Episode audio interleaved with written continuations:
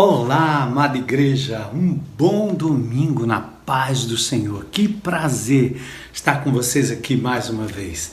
Eu sou Armando Bispo, sou um discípulo de Jesus em processo de restauração e eu quero dizer para vocês que todos nós estamos enfrentando dias difíceis, mas está chegando a luz no final do túnel e nós temos que manter a nossa cabeça firme, nosso corpo firme, nossa mente firme na pessoa do Senhor Jesus Cristo. Temos aprendido que o amor de Deus lança fora o medo, então nós não temos o que temer. E agora, precocemente, você vai poder cuidar ou aconselhar pessoas a cuidarem rapidamente dessa, dessa virose, né? desse, desse Covid-19. Né? Mantenha seu corpo saudável, Tome um pouquinho de sol todos os dias, faça exercícios físicos aí onde você está, mesmo que você tenha que olhar num aplicativo, olhar ali no YouTube e fazer o seu exercício num, num, num, num pequeno cubículo, não tem problema. Não esqueça de tomar o seu solzinho, né? Todos os dias, aquele sol do meio-dia, sem protetor, sem nada, a não ser que haja recomendação médica para você, para evitar câncer de pele. Mas Tome sol, muito importante para a sua imunidade, o fortalecimento da sua imunidade. E coma bem, coma bem. Prefira os alimentos naturais, evite os alimentos industrializados, evite açúcar, evite muito, muito trigo, né? muito trigo refinado principalmente. Então cuida da sua saúde e nós vamos passar juntos né? por esse momento, por essa grande, grande onda. Mas eu queria continuar com vocês a meditar em algumas mulheres é, poderosas da palavra de Deus. Uma delas é uma mulher que ousou crer. Não se sabe o nome dela, não, não, não se tem é, notícia ou registro bíblico do nome dessa mulher. Mas se encontra ali no livro de 2 Reis, no capítulo 4, esse registro maravilhoso dos versículos 1 até o verso 7. Tá bom? Então, pega a sua Bíblia aí, dá tempo, vá se ajustando aí no sofá, na cadeira, no chão, tá bom? E vamos juntos fazermos a leitura e a meditação nesse texto maravilhoso, onde Deus usa uma mulher uma mulher de Deus, uma mulher de fé, uma mulher que ousou crer no momento de muita dificuldade na vida dela. Tá bom? Então vamos lá. Ah, o texto diz o seguinte: certo dia, a viúva de um dos membros do grupo de profetas foi pedir ajuda a Eliseu. Ela disse: Meu marido que o servia morreu, e o Senhor sabe como ele temia o Senhor. Agora veio um credor que ameaça levar meus dois filhos como escravos. O que posso fazer para ajudá-la? perguntou Eliseu. Diga-me o que você tem em casa. Não tenho nada, exceto uma vasilha de azeite, respondeu ela. Então Eliseu disse: Tome emprestadas muitas vasilhas de seus amigos e vizinhos, quantas conseguir. Depois entre em casa com seus filhos e feche a porta. Derrame nas vasilhas o azeite que você tem e separe-as quando estiverem cheias. A viúva seguiu as instruções de Eliseu. Seus filhos traziam vasilhas e ela as enchia. Logo, todas estavam cheias até a borda. Traga mais uma vasilha, disse ela a um dos filhos. Acabaram as vasilhas, respondeu ele. E o azeite parou de correr. Quando ela contou ao homem de Deus o que havia acontecido, ele lhe disse: Agora, venda o azeite e pague suas dívidas. Você e seus filhos poderão viver do que sobrar. Que palavra, né?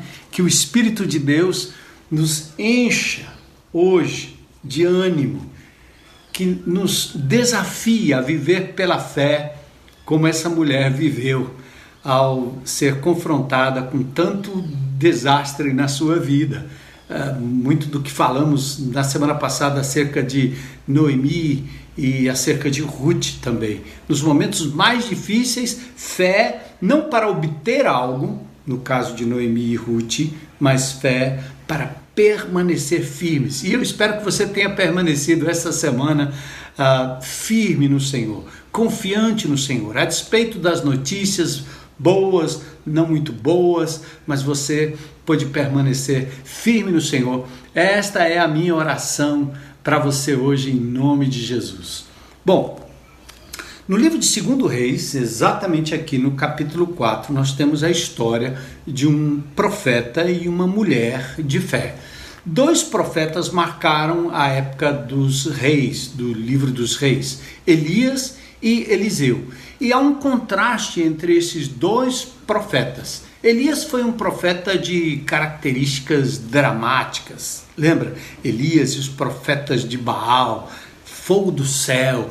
Enquanto Eliseu, diferente, Eliseu é, substituiu o profeta Elias, mas ele tinha um coração mais pastoral um coração mais terno, um coração mais meigo. Ele era mais um, um, um, profeta assim do amor e da misericórdia, não é? Elias era o profeta das montanhas. Interessante. Eliseu, o profeta dos calmos vales. Elias era solitário, mas Eliseu gostava de estar envolvido sempre, sempre, sempre com pessoas cura de Naamã, por exemplo, no capítulo 5, comandante do exército do rei da Síria, o nascimento e a ressurreição da sunamita, aquela mulher rica. Então, assim se destacava o profeta Elias. E aqui, ali, Eliseu, aliás, né? Porque Elias era mais. É, é, ele era mais ruidoso, né? mais, mais duro, de confronto. Aliás, Deus faz as personalidades das pessoas para cada situação. Elias cumpriu seu papel né, como um dos primeiros grandes profetas, e aí vem o seu substituto com uma outra característica. Isso é muito, muito, muito lindo. Então, o destaque agora no capítulo 4 é exatamente o suprimento da viúva. Já, já tinha acontecido com Elias também, né, acerca da viúva e o suprimento do azeite e da farinha. Mas aqui nós temos algo muito especial. Bom, qual era o, contexto? Era muito importante você compreender sempre o contexto da palavra de Deus, porque às vezes o contexto tem muito a ver com a nossa própria vida ou com o nosso momento de vida. Era uma época de muito desengano em Israel e em Judá, época de muita idolatria. O rei Acasias estava procurando à época os ídolos para ser curado, em 2 Reis, lá no capítulo 1, verso 2, já tem essa indicação. Era uma época de muita incredulidade, época de muito misticismo e época de promiscuidade espiritual. Bom, a história dessa mulher é, revela exatamente a fidelidade de Deus nas circunstâncias mais adversas e o fato de que Deus também cuida das pessoas humildes. Ora, é o que a gente mais tem lutado nesses dias, que a cura, que os remédios, que os protocolos cheguem à casa dos mais humildes. E, e quando os, os poderosos sonegam a ajuda, Deus parece socorrer a viúva, pobre, simples. E na história de Israel é sempre assim, né? Deus sempre reserva um remanescente fiel e às vezes são os mais simples e assim, esse é o contexto dessa história da viúva. Do capítulo 4, dos capítulos 4 até o capítulo 7, nós temos aqui o coração do livro que é chamado O Ciclo de Eliseu. É uma coleção de milagres desse profeta pastor. E o primeiro acontece exatamente com uma viúva que foi casada com um profeta, um homem de Deus alguém da escola de profetas. E essa mulher perde o seu marido e depois corre para pedir socorro a Eliseu. Então, quais foram as consequências da, da, da, da morte do seu marido? Ninguém sabe do que ele morreu. Poderia ter sido de uma, de uma, de uma endemia, de uma epidemia, quem sabe? Mas o fato é que a morte deste homem de Deus deixou com aquela mulher débitos altíssimos. Então, faltava provisão para o pagamento. Ou seja, foi criado na vida daquela mulher e seus filhos um problema financeiro muito grande. Talvez você que está me assistindo agora se identifique um pouco com isso. Outra coisa, ela estava começando agora a ser procurada pelos seus credores. Quantas famílias, talvez muitos dos que me assistem agora, pararam de pagar algumas prestações e os credores começam a bater a porta, começam a telefonar e dizer: você está inadimplente, nós vamos ter que mandar o seu nome para o SPC, o Serasa, uh, um consultório de, ou, aliás, um escritório de advocacia liga, e assim estava aquela mulher, né? Ela, ela estava sem provisão, sem dinheiro para pagar suas dívidas, os credores insistindo, e agora ainda o pior, a possibilidade de perder os seus dois filhos, os seus dois filhos porque seus filhos então seriam talvez levados como escravos, né? Então, é, terrível, terrível a situação dessa mulher. Bom, por mais desumano que possa parecer no caso dos credores, na verdade, os credores à época em Israel tinham o direito e eram amparados ou eram amparados pela lei de Moisés. A dívida seria paga pelo trabalho dos filhos até o ano jubileu, ou seja, os filhos teriam que ser afastados dela e teriam que ir para o local onde eles então trabalhariam até o ano jubileu para pagar essa dívida, uma dívida talvez provavelmente impagável. Terrível. Então, vamos dar uma olhada aqui no verso 1 e ver o desespero dessa mulher. Então, certo dia, essa viúva uh, de um dos membros uh, do grupo de profetas, certo? Ela vai pedir ajuda. Então, a, a, a busca da ajuda requer, em primeiro lugar, a, um, um desprendimento dessa mulher que foi capaz de buscar e de pedir ajuda. Me lembra muito o texto bíblico que diz: uh, Pedi e dar-se-vos-á, buscai e achareis. Gente, como é difícil nesse momento de perda, nesse momento de, de, de, de crise, você que sempre deu, que sempre teve em abundância, agora eh, se colocar numa posição de ter que pedir. Talvez correr na escola, correr ali na, na, na, na bodega, no supermercado, correr na loja, ter que se adiantar para dizer: eu não tenho com que pagar e, e, eu preciso de ajuda. Então essa mulher, ela na verdade, ela quebra uma barreira muito grande nesse momento de crise, é a barreira do orgulho pessoal. E eu me lembro muito bem disso. Já contei essa história para vocês. É, eu é, estive no Exército durante alguns anos, saí do Exército como técnico em eletrônica, já ah, pronto para então é, fazer alguma coisa de, de, de, de, útil fora, obviamente, dos, do Exército. E eu então é, é, fui sócio de uma empresa de som para automóvel essa empresa prosperou, essa empresa cresceu e depois nós estávamos prontos para abrir uma filial quando Deus nos levou para os Estados Unidos. E eu, é, é, num certo sentido, pude financiar minha própria ida e meu tempo nos Estados Unidos, estudando lá no meu mestrado. Mas o que aconteceu foi que a, a empresa que eu vendi e que me enviava o dinheiro mensalmente teve um problema e eu tive que ah, obviamente tive que pensar em voltar para o Brasil imediatamente porque é, o dinheiro não estava vindo mais. Então eu disse: bom, agora minha filha Elissa tá, tá para nascer e eu quero voltar para o Brasil, quando eu estava lá fazendo o meu mestrado, e eu não vou depender de gringo, não vou depender de americano, e é assim que eu pensava. E é interessante que eu estava já no meu segundo ano uh, do, do mestrado, quando eu fui cercado por uns homens de Deus que me disseram que eu tinha muito orgulho no meu coração. E na verdade eu, eu, eu não entendi aquilo, mas eles foram pontuando e me mostrando que o fato de eu ter na minha vida toda ajudado pessoas, ajudado meus, meus, meu pastor amado, queridos irmãos, porque eu tinha condições de fazê-lo. Aquilo, no certo sentido, amontoou no meu coração um orgulho tal que eu nunca estava pronto a pedir. mas apenas a dar.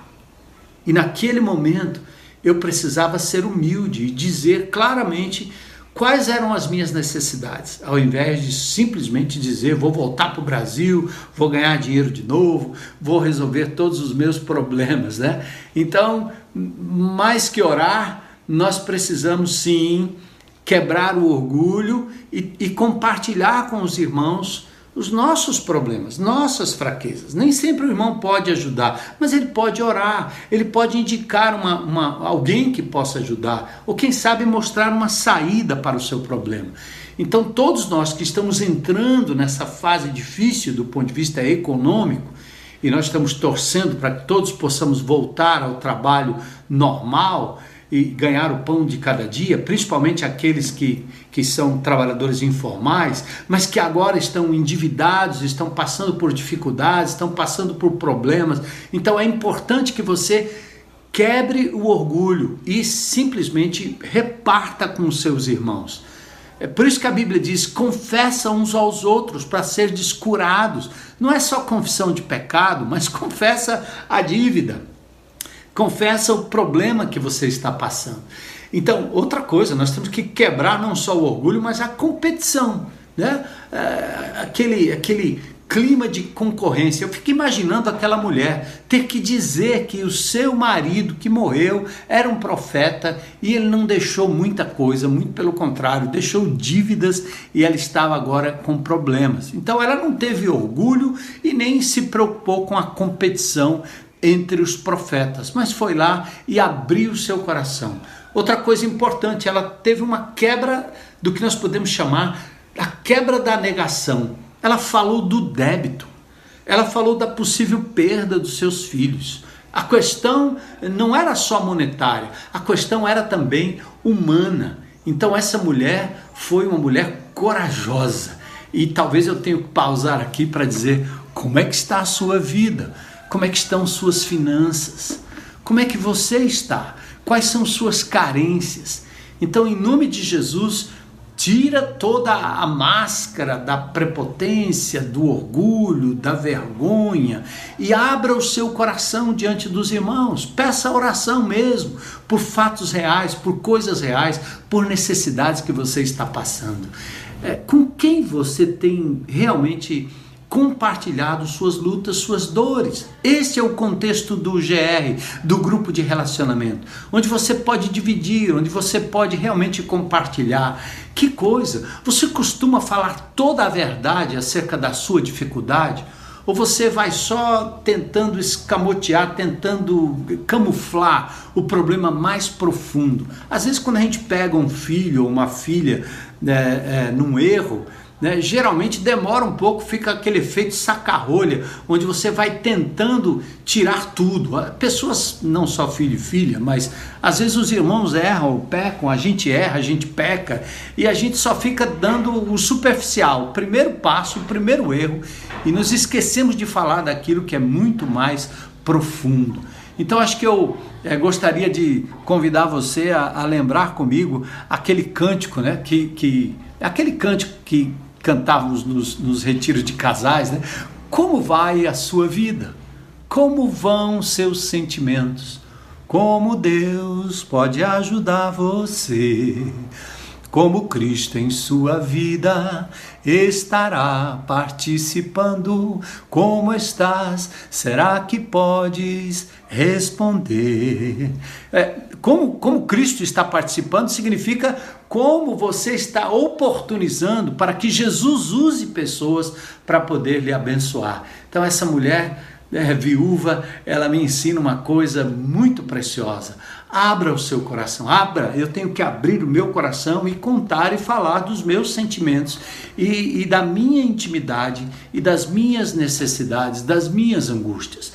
No verso 2, ela fala, então, aliás, o, o, o profeta é, aborda a mulher perguntando em, em que posso ajudá-la, em que posso ajudá-la. Interessante aqui também a pose do profeta, né? Ele ele ele ele está incerto, ele não sabe exatamente qual a solução. Embora ela tenha feito o relato, ele não vem com uma receita pronta. É, ele não dá uma de super-herói. Né? Que te hei de fazer, diz o texto. Ora, se ela buscava ajuda, como é que ela poderia responder ao profeta? Ou será que o profeta não se tocou por tudo que é, ela relatou? Mas eu vejo aqui um cuidado na abordagem desse profeta que é pastoral, que é cheio de misericórdia. Ele não dá a resposta pronta. Ele faz com que a pessoa faça parte da solução. De que maneira eu posso lhe ajudar? De que forma eu poderia uh, lhe socorrer? Que, que, sabedoria né, do profeta. A mulher já tinha relatado o problema, mas ele retorna fazendo a pergunta. Há momentos em que os questionamentos parecem aumentar. Né? Imagina aquela mulher, eu já tenho dúvidas e esse homem ainda vai me trazer mais dúvidas. Ou seja, ele me responde com uma pergunta: o que, que eu posso fazer por você? Ora, mas há momentos que nós, é, os que procuramos, né? Parecemos assim não entender é, é, é, direitinho o que está acontecendo. E, e, e as pessoas com quem compartilhamos, por vezes, não entendem a urgência da nossa causa. Então tenha paciência. Deus está no controle, ele já lhe ouviu, o primeiro que deve ouvir a sua súplica e o seu clamor é o Senhor, tá certo? E aí você compartilha com pessoas. As pessoas podem não compreender corretamente aquilo que você está tentando dizer, podem confundir, mas mesmo assim não deixe de compartilhar. Perguntar é uma forma de trazer clareza e reflexão à situação. Então, aprenda isso, meu irmão. Se não é você que está com dificuldades, nesses dias, quando alguém compartilhar de alguma luta, alguma dificuldade, faça perguntas. Em que posso ajudar? De que forma posso ajudar? Quando seria mais oportuno eu te ajudar? Tá? Então isso é muito importante, aprendemos de novo aqui nesse diálogo profeta e a viúva. Bom, depois de feita a pergunta, o profeta pergunta ainda mais, né? O que é que você tem em casa? E aqui nós temos um inventário da viúva. O que é que você ainda tem em casa? Ó, o óbvio seria responder: eu tenho muita dívida, né? Eu tenho dois filhos penhorados. Então a mulher poderia, se zangada uh, estivesse, ela poderia responder de uma forma abrupta, de uma forma bruta, ou até realista, vamos dizer assim, né? Que é que você ainda tem em casa? Eu tenho dívidas. Eu tenho dois filhos que estão lá, prontos para serem levados, porque vão trabalhar como escravos até que a dívida seja paga. Isso faz parte da lei. Né? Que coisa! E, e, e, e sabe de uma coisa? Às vezes, quando as pessoas lhe perguntam sobre a sua situação, a sua tendência natural, às vezes, ou a nossa tendência natural, é agravar a situação. É, você aumenta, você superdimensiona, aquilo vira um negócio enorme. Mas essa mulher ela foi muito precisa. Ela diz: Tua serva não tem nada em casa, senão, exceto uma pequena vasilha de azeite. Que coisa, né? Uma pequena vasilha de azeite. Olha, olha a resposta dessa mulher. que coisa! Eu não tenho nada senão uma pequena vasilha de azeite. Olha que isso tem a ver com todo esse contexto. Mas ela foi sincera. A palavra aqui é um pequeno frasco de óleo de ungir ou para ungir o corpo. Talvez um, como se fosse um perfume precioso, um perfume caro. Ela só tinha um pouquinho, um frasquinho bem pequeno mas eu quero chamar atenção para isso. Você já vivenciou momentos de questionamento? Você já se desiludiu com algumas respostas? Né? Então você precisa às vezes ouvir a história toda. Você costuma subestimar o problema ou superestimar seja, primeiro você diz: não, isso não é nada, não tem problema. Muita gente está sofrendo com esse Covid-19 porque é o primeiro indício de tosse, de febre. A pessoa diz: não, isso não é nada, logo vai passar. Não, não, não faça isso. Isso é subdimensionar, é subestimar o problema. Ou superestimar também.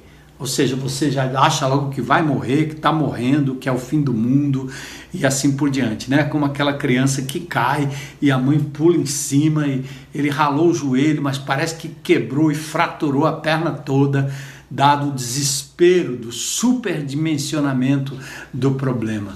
Agora, outra coisa importante para a gente aplicar, né? Você costuma reconhecer o que resta na sua vida como uma dádiva de Deus para aquele momento?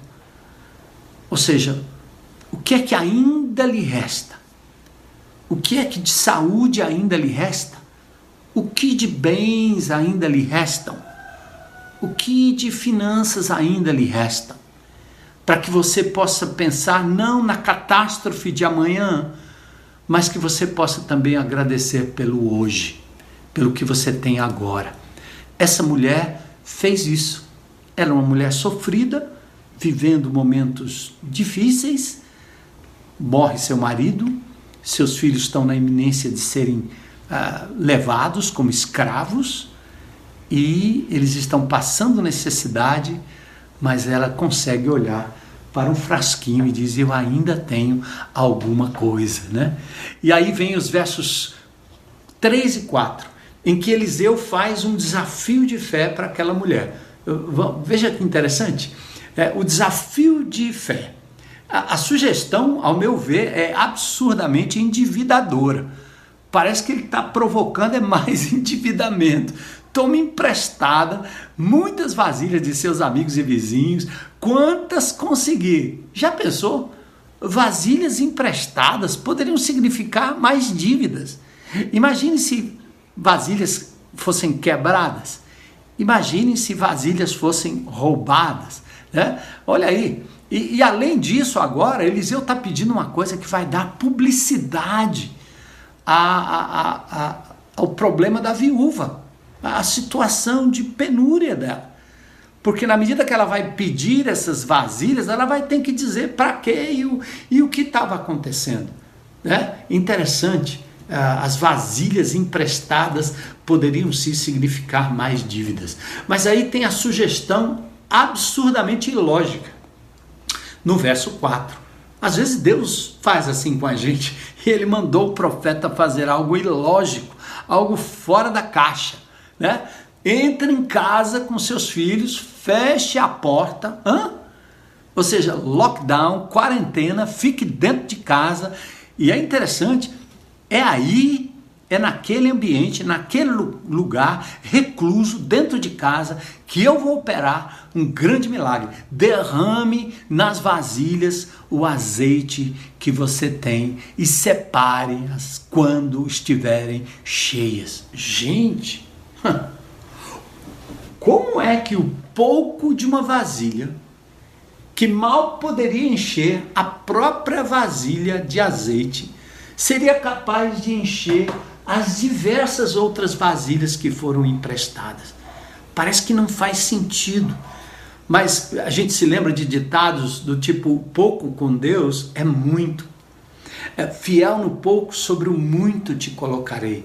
Então, Presta atenção agora, examine o seu coração, veja o que Deus está lhe dizendo, veja o que você tem que fazer a respeito, ao olhar ao redor para a sua própria vida e perceber aquilo que ainda lhe resta, aquilo que ainda o Senhor permitiu que estivesse com você. Lembre? Lembra, você é administrador, você é administradora daquilo que Deus tem lhe dado. Então, o que é que você ainda tem nas mãos? Fiquei pensando esses dias, amados irmãos queridos, que perderam entes queridos, né? Perdeu a esposa, perdeu o marido. Mas o que é que você ainda tem em mãos? A sua vida, seus filhos, sua casa, seu futuro. E um dia todos nós nos encontraremos na glória. Mas é importante isso. Ah, você perdeu o, o salário, ah, cortar. Mas o que é que você ainda tem? Ah, eu perdi isso, perdi aquilo, perdi minha saúde. Sim, mas o que é que você ainda tem? A fim de que você possa dar graças por aquilo que Deus ainda deixou em suas mãos, né? O pouco da vasilha não poderia encher nenhuma outra, quanto mais muitas. Como diz o profeta, não poucas vasilhas. Olha, é interessante, né? Não vemos como multiplicar o que temos quando nós focamos naquilo que perdemos. Não há como perceber a possibilidade de multiplicar o que se tem, o que se tem em mãos, quando se foca naquilo que perdeu. Por quê? Você olhando para trás e lamentando e ficando na lamúria, você vai querer sempre reaver aquilo que foi perdido.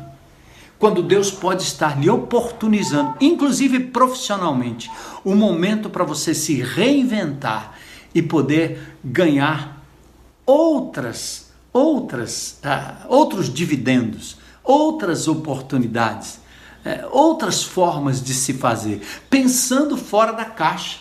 Então, olha que interessante. E aqui eu, eu quero dizer outra coisa interessante, né? Como Deus, ele não precisou fazer um milagre estrondoso, não precisou fazer fogo do céu como faria Elias, né?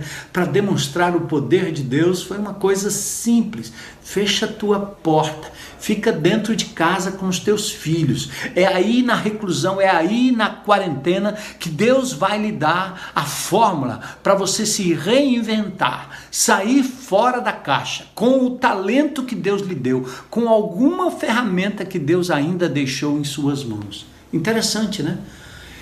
E por parte da mulher havia um coração tranquilo e confiante no poder de Deus para suas necessidades. Eu creio que ela simplesmente olhou para o profeta e disse: Bom, se é isso que eu tenho que fazer, é isso que eu vou fazer. E, e, e, e o profeta não estava dentro da casa. Outra coisa maravilhosa, ele fala do que é para ser feito, mas a ausência do profeta dava a ela, com seus filhos, a certeza da presença de Deus no momento da tribulação. Olha só, no momento da multiplicação, no momento de focar naquilo que ainda estava em suas mãos, Deus estava presente dentro daquela casa, como Deus está presente dentro da sua casa, como Deus está presente na sua vida. Não importa o que você perdeu, o tsunami passou ou está passando, levou muita coisa ou está levando, mas você precisa focar naquilo que ainda lhe resta. E aí o procedimento foi fielmente cumprido, sem questionar, sem conjecturas, sem sugestão de retoques. Estão aqui as vasilhas e ela saiu, né? Os meninos pegando vasilhas, claro que são muito maiores do que essa, mas abrindo as vasilhas. Não é possível, esse conteúdo pequeno não pode caber nessas vasilhas.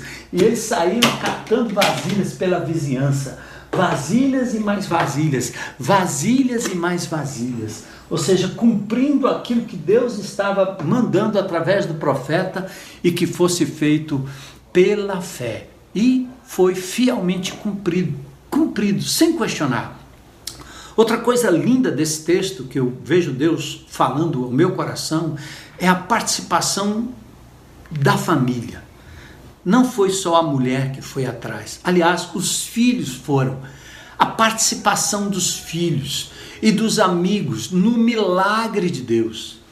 E aí eu quero desafiar a você, ah, como família, nesse momento, eh, envolva os seus filhos não só na luta, não só na clareza de tudo aquilo que está acontecendo, mas também no milagre divino, na promessa divina.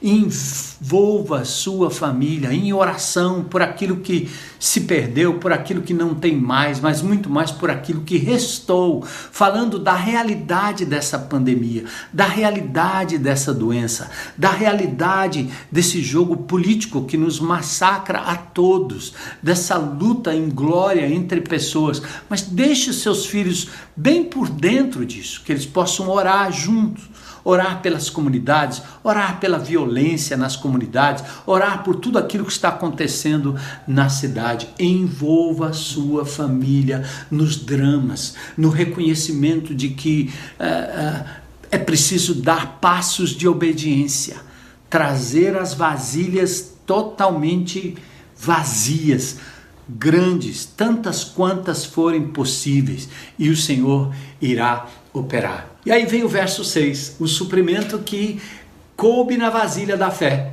Todas as vasilhas ficaram cheias até a borda, na medida que ela foi enchendo cada vasilha. E por fim, ela disse: Traga mais vasilha. A mulher disse aos seus filhos: Traga mais. E os meninos disseram: Acabou, mãe acabaram as vasilhas e o azeite então parou de correr.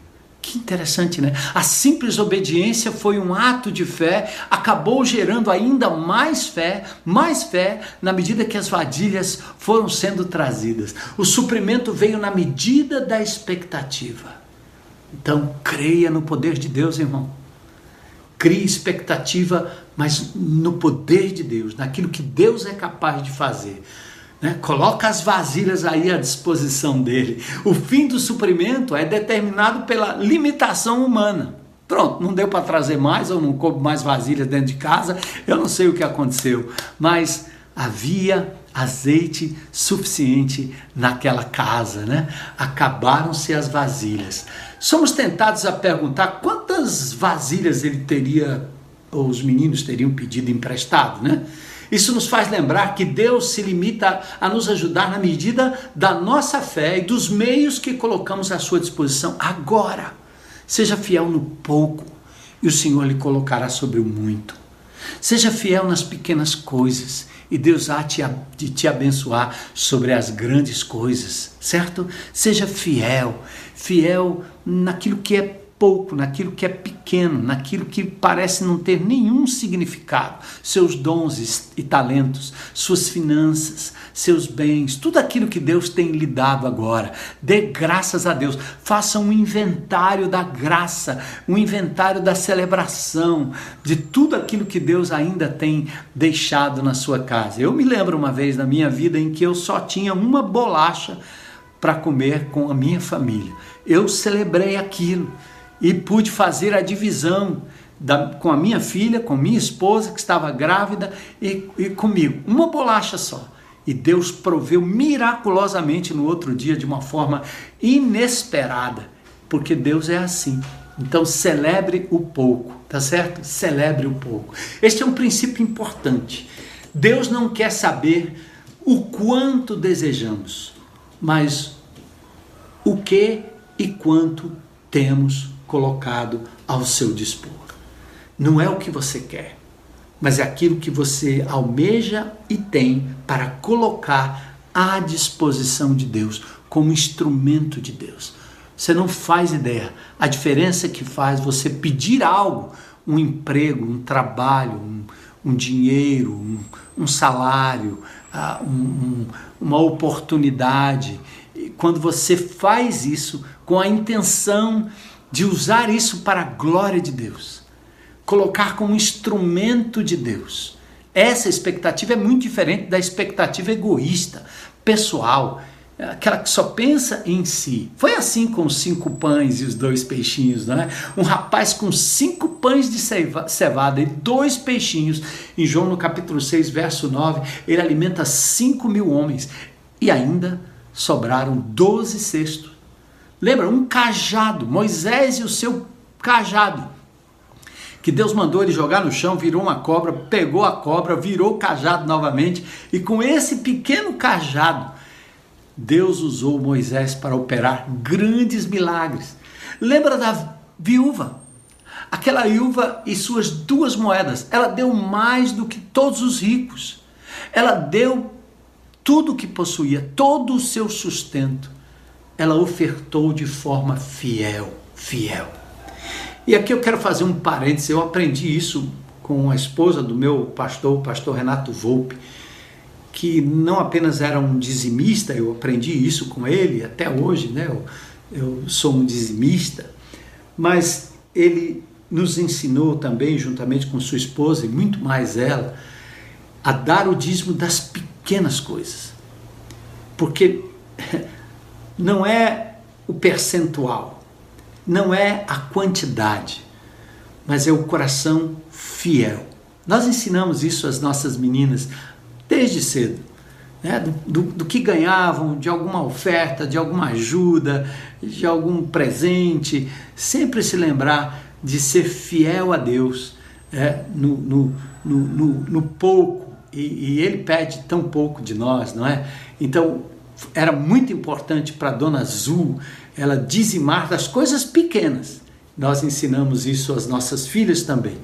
E temos feito isso para a honra e glória do Senhor Jesus Cristo. Mas acima de tudo, Ele quer que você peça, almeje, mas acima de tudo, reconheça que o que ele tem deixado em suas mãos é para a honra e glória do nome dele, é para ser usado para ele, para glorificar o nome de Jesus. Né? Uma vida, só temos uma vida, Romanos 12. Então, entrega em sacrifício vivo, um corpo marcado pelas limitações, não importa. Deus pode usar a nossa dor. Né? E por fim, a provisão do Senhor, no verso 7, mais do que suficiente, a provisão divina, ela veio quando ela contou ao homem de Deus o que tinha acontecido, diz que ele falou para ela: Olha, então faça o seguinte, venda o azeite agora e pague suas dívidas, e você e seus filhos poderão viver do que sobrar. Que coisa maravilhosa, né? A história dessa mulher revela a fidelidade de Deus nas situações mais adversas. E o fato de que Deus se dá conta dos humildes quando os poderosos o negam e ele sempre reserva um remanescente. E é por aí que ele vai começar a operar como operou na vida daquela mulher. É assim que ele quer fazer com a gente.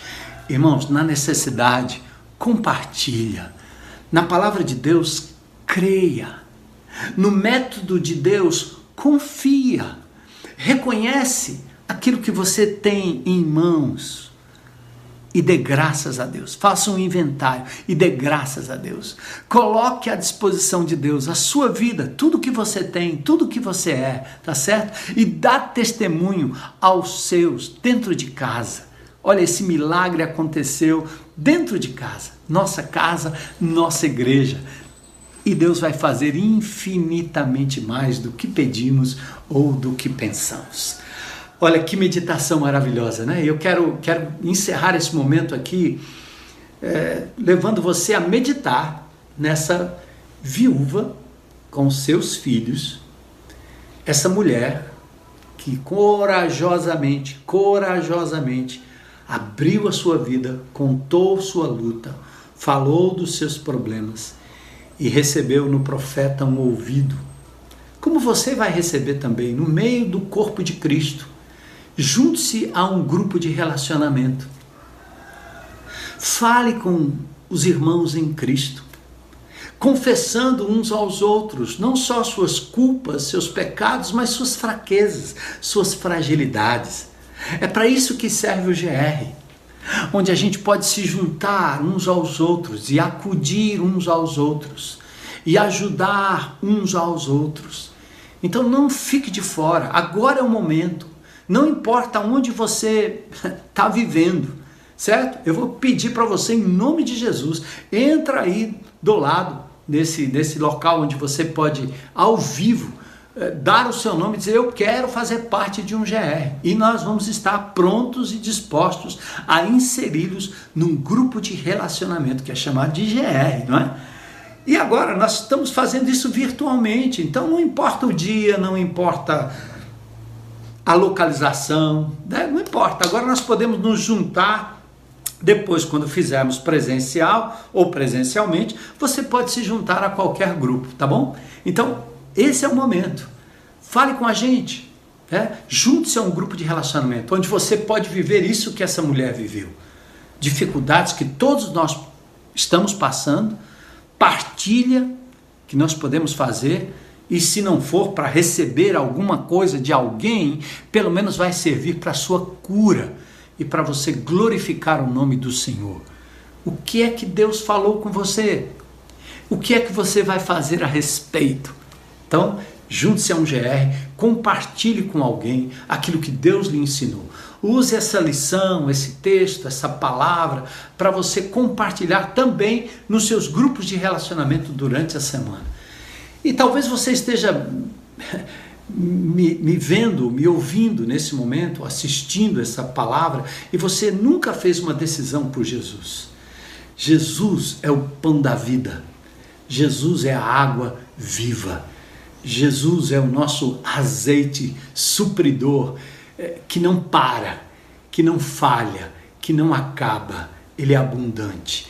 Jesus é aquele que morreu por você a fim de lhe dar perdão de pecados, salvação eterna, paz interior, razão para viver. Basta que você o confesse como Senhor e Salvador agora. E você pode fazer parte daqueles que vão agradecer a Deus, não por aquilo que perdeu, não por aquilo que se foi. Ah, é, de fato, nós sentimos muito, pode até ser uma vida, mas você não pode viver em função daquilo que você perdeu, mas em função daquilo que você ainda tem. E Jesus quer que você coloque essa sua vida nas mãos dele. E ele vai fazer algo maravilhoso e vai de verdade restituir ao seu coração a alegria de viver e traçar um novo rumo para você. Amém? E você, meu irmão, minha irmã em Cristo Jesus. Veja o que diz o mapa diariamente na leitura da palavra de Deus. O que é que Deus está me dizendo? E o que eu vou fazer a respeito, logo cedo. Faça no seu GR também. O que Deus está me dizendo, o que eu vou fazer a respeito, compartilhe no seu GR. E se for uma lição como esta, desta palavra, a mesma coisa vale. Fale no seu grupo de relacionamento como Deus lhe abençoou através dessa viúva que abriu seu coração que ouviu a voz de Deus através do profeta, que foi obediente, que fechou a sua porta e dentro da sua casa foi capaz de ressignificar a sua vida.